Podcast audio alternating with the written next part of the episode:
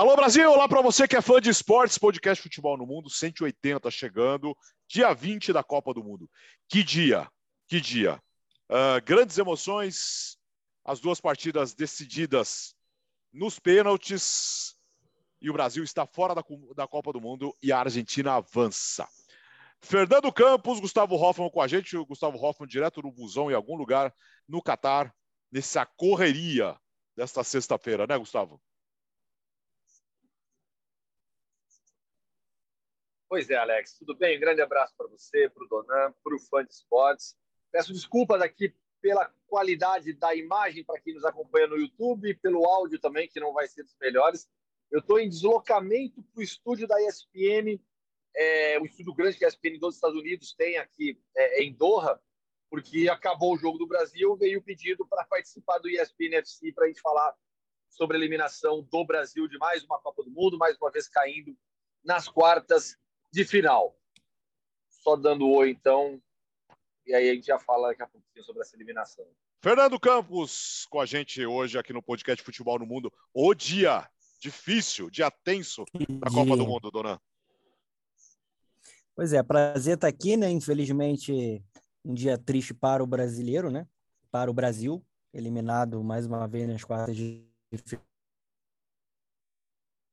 final. Um grande abraço para o Hoffman também, fazendo um grande trabalho lá no Catar. E não falta emoção, né? Pelo menos isso, né? Grandes histórias, grandes capítulos sendo escritos aí nessa Copa do Mundo no Catar. Vamos falar muito sobre isso aqui.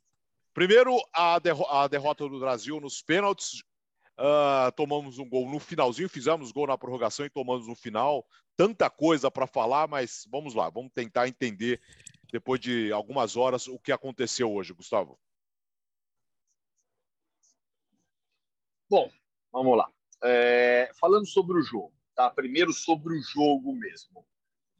O Zlatko Dalit foi muito bem na mudança tática que fez.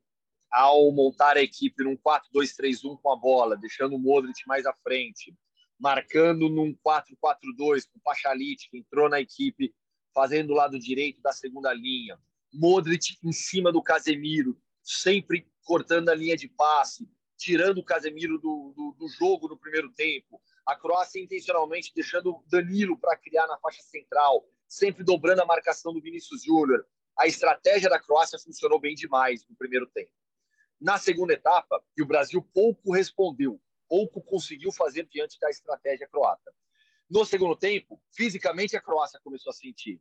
E aí o Brasil voltou bem da segunda etapa, em cima, criou duas oportunidades, poderia ter feito seu gol, e mesmo assim a Croácia resistiu. Resistiu até a prorrogação, quando o talento do Neymar, que não fez um grande jogo, apareceu. E jogadores como o Neymar, você não tira de jogos grande, grandes, porque você sabe que ele define jogos. E aqui eu já estou dando um spoiler de uma crítica que eu vou fazer ao Tite. Neymar coloca o Brasil à frente. E aí, nos últimos minutos, faltou um pouco mais de concentração para a seleção brasileira para resistir, para segurar aquela vitória acabou sofrendo o gol mais tardio na história das Copas do Mundo, ah, no minuto 117, e nos pênaltis perdeu. Críticas que eu faço hoje à seleção brasileira. A primeira, você não tira o Vinícius Júnior aos 19 minutos do segundo tempo de um jogo decisivo. Vinícius é protagonista da seleção brasileira. Protagonistas ficam, permanecem em campo. Você poderia tirar o Vinícius no segundo tempo da prorrogação, sei lá, você não tira o Vinícius aos 19 minutos do segundo tempo. A comissão técnica foi muito mal. Essa decisão do Tite, para mim, ela foi absolutamente equivocada. Neymar. Neymar, o melhor cobrador, para mim, você tem que abrir a disputa de pênaltis. É, é um outro ponto que eu acho que gera críticas e críticas merecidas à decisão da comissão técnica. De resto, eu vou olhar muito, falando do jogo de hoje, para o que fez a Croácia. É, Estava gravando um monte de boletim em espanhol, fazendo ao vivo em espanhol, né? Partiraço do Luka Modric, outro jogo espetacular do Gvardiol, Livakovic sendo decisivo mais uma vez. E o Dalit com essas mudanças foi bem demais, foi bem demais. Então, é... fica uma decepção enorme, enorme porque o Brasil chegou aqui jogando bem, como favorito porque vinha, pelo que vinha mostrando em campo, com um grupo de um talento enorme, que tinha coletivo, tinha variação tática, mas que sucumbiu hoje mais uma vez em outro jogo de quartas de final, em outro jogo contra, contra um adversário europeu. Diga, dona. Estou nessa linha do Gustavo.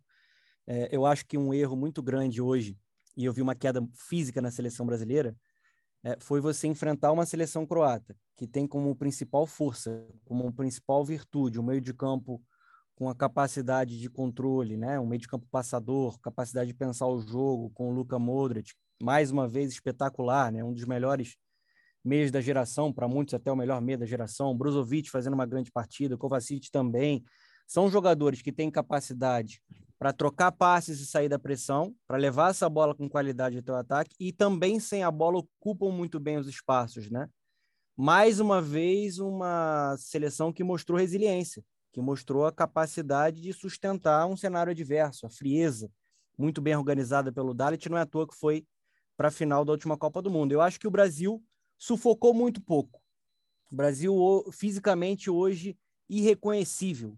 É, a gente e tem... a Croácia fez isso. Né, Exatamente. Né, no primeiro tempo, a Croácia marcando lá em cima, pressionando Para quem pensava, né, Gustavo, que ela ia ficar fechada, né, marcando em bloco baixo, não. Ela tentou pegar lá em cima nessa essa marcação na série de, série de bola da seleção brasileira. E o que eu fico muito é, decepcionado é porque se tem uma marca também dessa seleção do Tite, além do, do repertório que a gente viu no ciclo, né, da qualidade na construção das jogadas. Isso foi, isso foi visto durante o ciclo, até mais, eu acho que até do que numa Copa do Mundo. É uma seleção muito consciente sem a bola. Sempre foi uma seleção muito competitiva sem a bola, às vezes preservando um pouco mais o Neymar, principalmente depois da lesão. Hoje, de novo, o Richarlison tendo que, se, tendo que compensar, né, ajudar nessa marcação. Mas eu vi uma seleção hoje muito passiva. A seleção sem a bola teve uma partida, para mim, muito ruim e eu acho que isso foi uma chave para o Brasil não conseguir a vitória nos 90 minutos né? e depois na, na prorrogação. Deixou um setor do campo que não poderia ser confortável jogar, principalmente no primeiro tempo. E assim, eu acho o Tite muito bom técnico, acho que merece críticas. Para mim, tirar o Vinícius Júnior é um erro grave. Estou na mesma linha do Hoffman, até pela Copa do Mundo que ele vinha fazendo. Eu entendo que ele que o Tite não estava satisfeito com a recomposição do Vinícius, porque eu acho que de fato ele estava né, deixando a desejar, porque o Joranovic estava subindo bastante, né, muito ofensivo, principalmente no primeiro tempo. Mas isso tem como você ajustar. É melhor você preservar e contar com o talento do Vinícius, porque ele gera muito jogo. Ele participou de quase todos os gols da seleção brasileira, um jogador que acelera, um jogador que tem a capacidade de, em um lance, definir a partida, como o Neymar fez, né? Na, na prorrogação. Estava muito mal no jogo, o Neymar, abaixo fisicamente, errando demais, mas definiu. Eu acho que o Vinícius Júnior já mostrou que é esse tipo de jogador. Eu, se fosse o Tite, e aí eu acho que é uma crítica até geral, é, eu teria colocado o Rodrigo na direita, na vaga do Rafinha, que não estava bem, até para você ter a possibilidade de um ponto que vai até a linha de fundo, de ter um, mecanismo diferente para tentar colocar o Richarlison no jogo de outra maneira, com um cruzamento. Acho que o Tite mostrou muito repertório durante o ciclo, sempre falou do plano A, do plano B, do plano C. De fato, a gente teve vários desenhos diferentes. É, Neymar e Paquetá como falso 9, depois o Pedro, mas eu acho que na Copa do Mundo ele, mais uma vez, ficou muito preso às convicções dele. Ele teve uma certa dificuldade de criar alternativas mudando desenhos. É, e, e, acho que isso acabou sendo um, um peso para essa eliminação da, da seleção brasileira. E, assim, para finalizar, né, não existe você morrer com uma carta na manga de o seu melhor cobrador de pênalti não cobrou. O melhor cobrador de pênalti tem que cobrar, ainda mais sendo o Neymar, que é um dos melhores do mundo no quesito.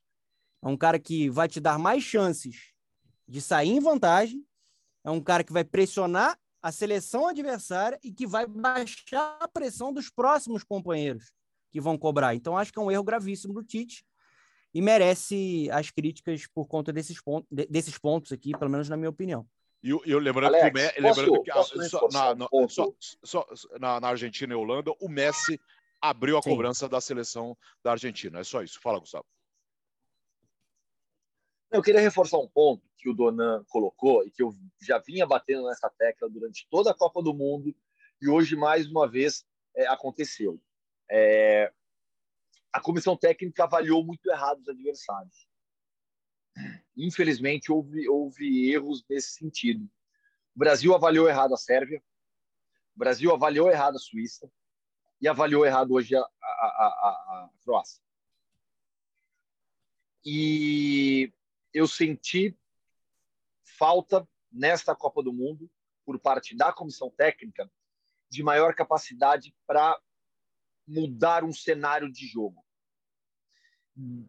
Dependeu praticamente 100% das individualidades, tirando o Rafinha, colocando o Anthony, é, tirando o Vinícius e colocando quase sempre o Martinelli, hoje foi com o Rodrigo, é, tirando o Richarlison e colocando o Gabriel Jesus, depois o Pedro, foi a opção que ficou. É, eu senti um pouco, eu senti falta disso, de uma capacidade de olhar para o jogo taticamente, fazer ajustes. Isso acontecia antes da Copa, né, Hoffman? Pois é, é isso, dona. E você, você pontuou isso, né? As variações táticas que o Brasil teve. E, e, eu não vi isso, infelizmente, eu não vi isso. E foi um ponto, eu acho que é um ponto que favorece o adversário. Então, o Dalit, quando ele pensa a seleção croata com essa mudança que ele fez, daquele 4-3-3 para o 4-2-3-1 e a fase defensiva saindo do 4-1-4-1 para o 4-4-2, ele fez tudo isso porque ele sabia exatamente como o Brasil ia jogar. Exatamente. E o Tite não conseguiu responder isso. E, e, e, e se a gente parar para olhar, volta do intervalo com a mesma formação, volta Sim. melhor fisicamente, mas volta com a mesma, do mesmo jeito. E, aí que começa a mexer. Então, é, foi uma Copa abaixo da comissão técnica. Eu, infelizmente, eu, eu, eu acho que o ciclo, se a gente já começar até a entrar um pouco no, no, no trabalho, o ciclo foi bom. O trabalho que fica para o próximo treinador, a gente não tem ideia de quem vai treinar o Brasil agora. O trabalho entregue é bom, não é terra arrasada, não vai recolher cacos, ele vai receber uma seleção que tem ideia, que tem padrão, que precisa evoluir em vários pontos, mas tem um time ali bom. Infelizmente, nos pontos principais, nos objetivos principais, essa seleção falhou, que foram as Copas de 18 e 22. Diga, dona.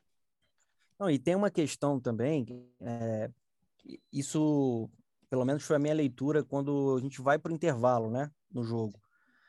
Ah, eu já esperava o Dalit botando ou o Pasalic, não, Pasalic ou o Vlasic por ali, que eu acho que ele ia tentar preencher mais o meu campo, ia ter mais mobilidade para pressionar e para quando subir, subir com um pouquinho mais de velocidade.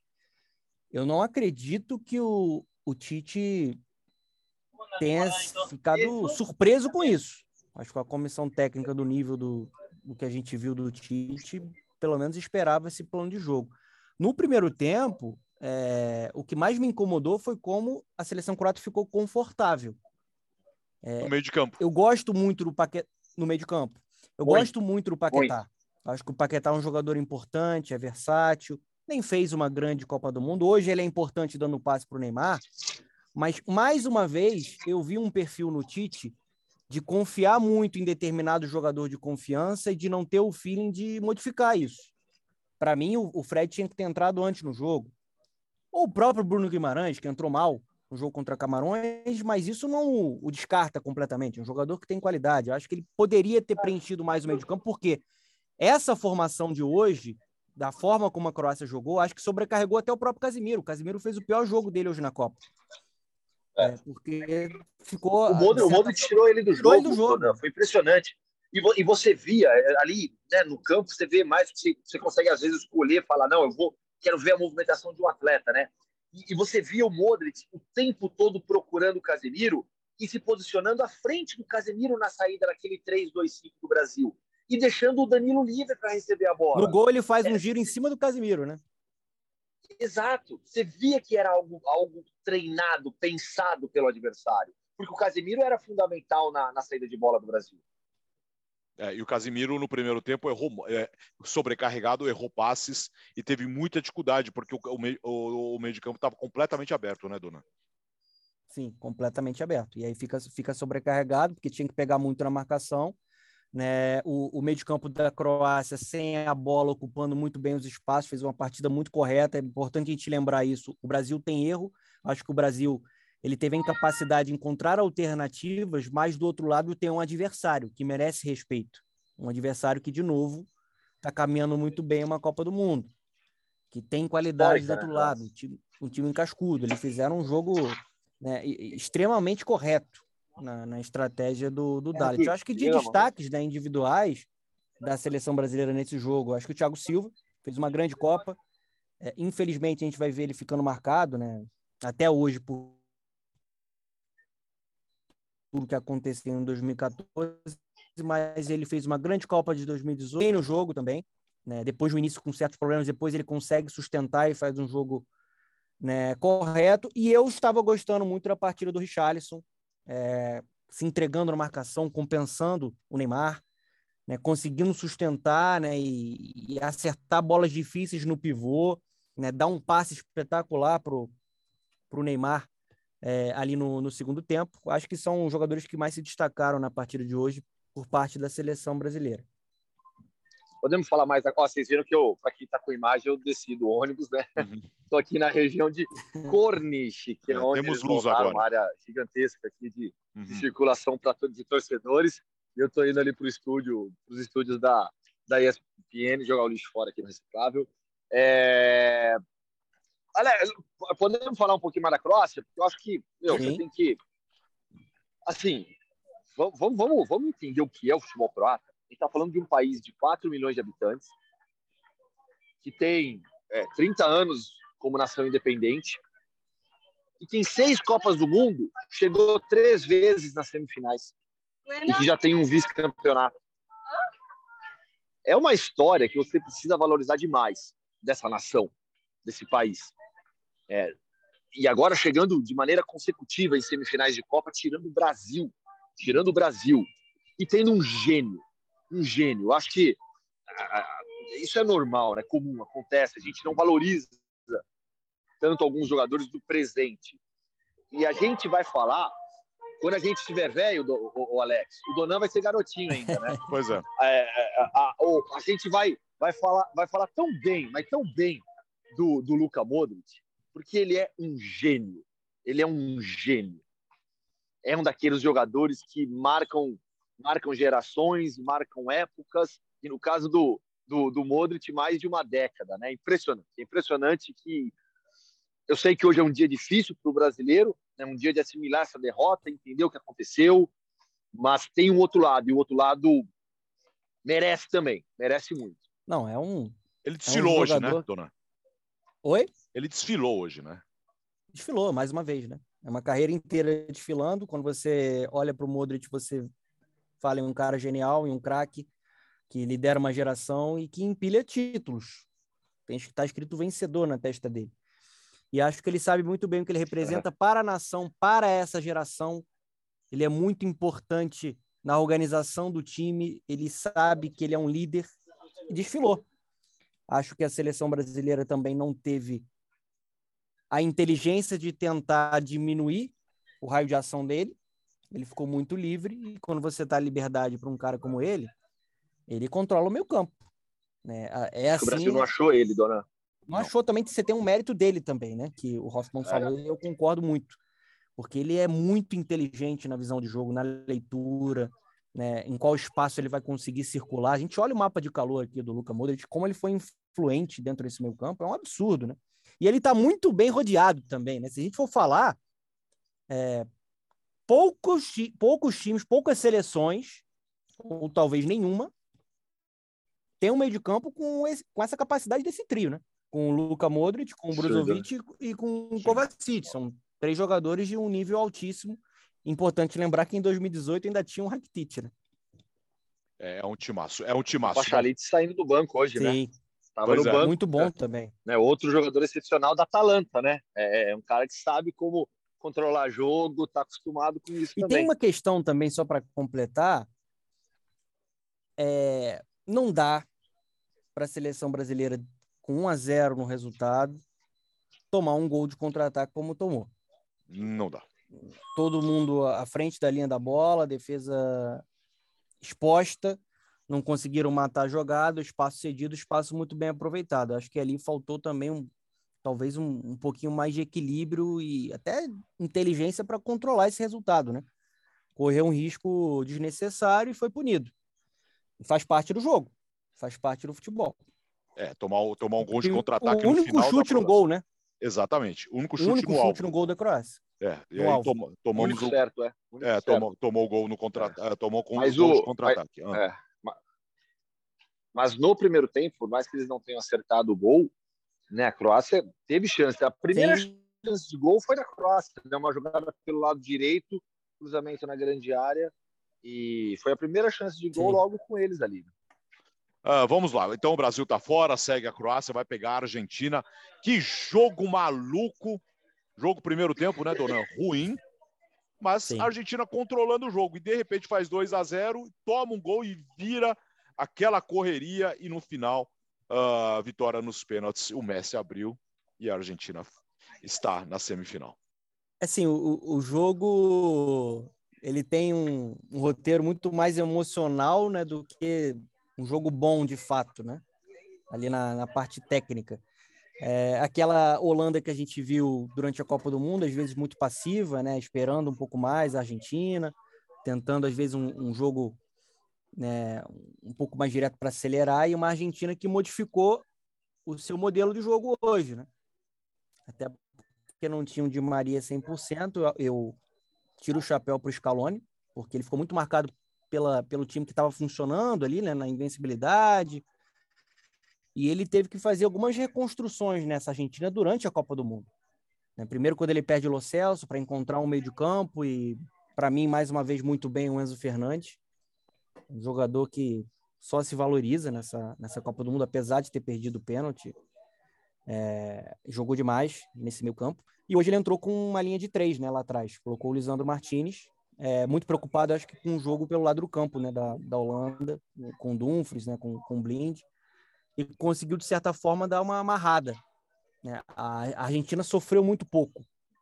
Né? Foi um jogo muito estudado, né, muito estratégico, das duas partes ali. E aí a gente tem um gênio, um gênio que está fazendo uma Copa do Mundo de crescimento, tem decidido, né, já é o vice-artilheiro da Copa do Mundo, dá um passe espetacular no primeiro gol do Molina, né? Que eu acho que é um passe que só Messi conseguiria encontrar, uma assistência primorosa e depois né, bate muito bem o pênalti, né? deslocando com tranquilidade, aparecendo mais uma vez para decidir, é o que se espera de um, de um cara como o Lionel Messi. E o final do jogo é loucura, né? Acho que vou deixar até o Hoffman falar, porque. porque não, eu, não é bom você falar, porque eu não consegui ver, né? Eu é, não vi o jogo. Eu, eu, não, Vou contar, eu vou contar, porque assim, eu estava em deslocamento, né? Eu estava vindo, Sim. saindo lá do, do. Bom, durante o jogo eu estava entrando ao vivo, né? Para ESPN Brasil, para Estados Unidos, México, Colômbia. Sim. E então eu não vi o jogo, estava só acompanhando na descrição. E aí, eu, antes de vir para cá, onde eu estou, que são os estúdios da ESPN dos Estados Unidos, está aqui tá, esse estúdio do México também, da Argentina, é uma região, é um estúdio grande que tem aqui eu passei antes no supermercado rapidinho para pegar um, um, lanche, que eu tava morrendo de fome, né? Não como desde a, não comia desde a hora do almoço, né? Eu vi a disputa de pênaltis do jogo da Argentina com os funcionários desse supermercado no celular de um deles. E eu lá junto com eles, né? É Copa do Mundo, como diria. É, Copa cobertura. do Mundo, amigo. É, mas assim, oh, mas aí depois o primeiro gol virou uma loucura o jogo, né? Aí, enfim, a Holanda saiu pro jogo, né?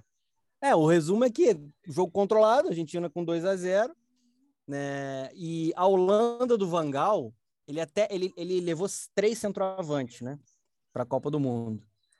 Deixou, por exemplo, o Danhuma fora, que era um jogador importante no ciclo, poderia ser um 9 de mais movimentação, mas durante a Copa do Mundo ele acaba né, tendo o retorno do Memphis Depay e hoje mais uma vez apostou com, por um ataque de mais movimentação, né, ali junto com, com o Gakpo. Mas depois que apertou né, o 2 a 0 ele coloca o, o Weghorst, que é o cara que é o personagem que muda tudo. É, a Holanda deu duas, fez duas oportunidades, né, duas finalizações no gol do, do Emiliano Martinez. E dois gols. Né, uma bola cruzada. E o segundo gol é inacreditável. O segundo gol é uma coisa inacreditável. Esse é um capítulo épico da história da Copa do Mundo. Você tem uma falta todo mundo esperando a, a batida direta.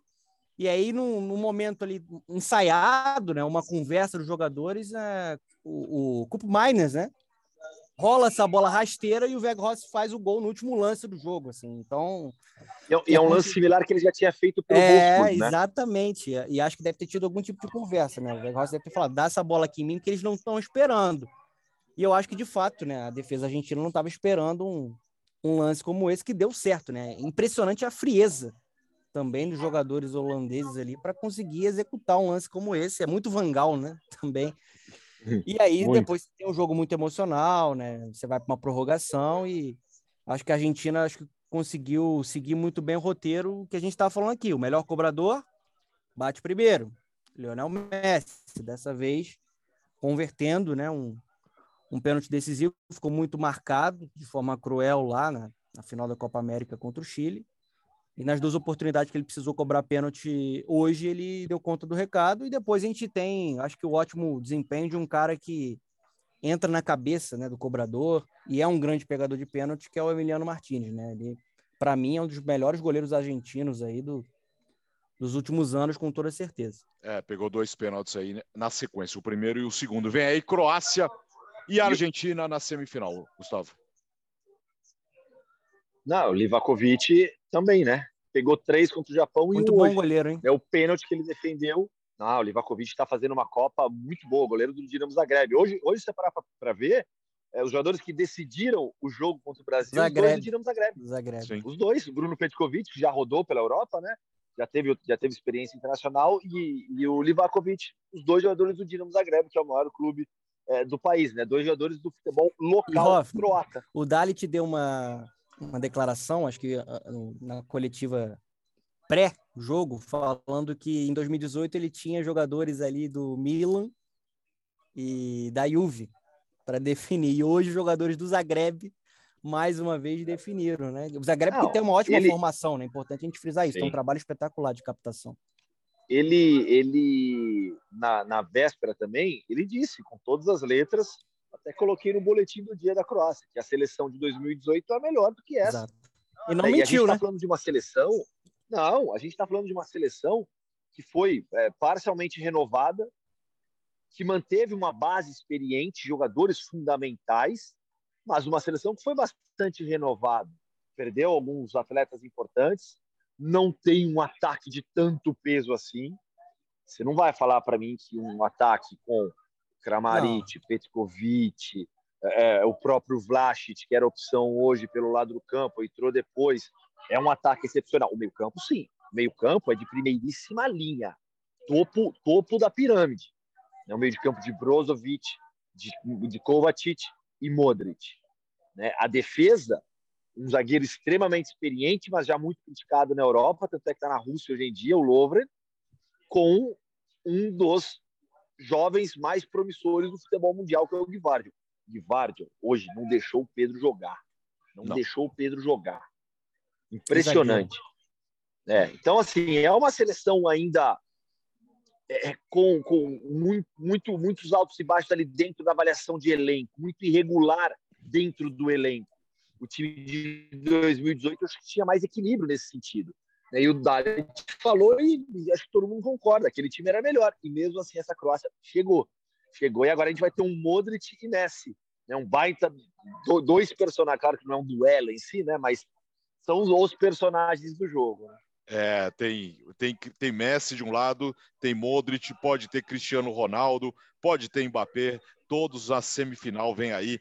França, Inglaterra, Marrocos e Portugal neste domingo. É isso, recolhendo os cacos do dia. Que dia, que dia.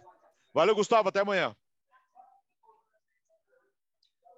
Valeu, grande abraço. Amanhã, acho que já do, do, do estúdio caseiro aqui de Doha. Assim esperamos.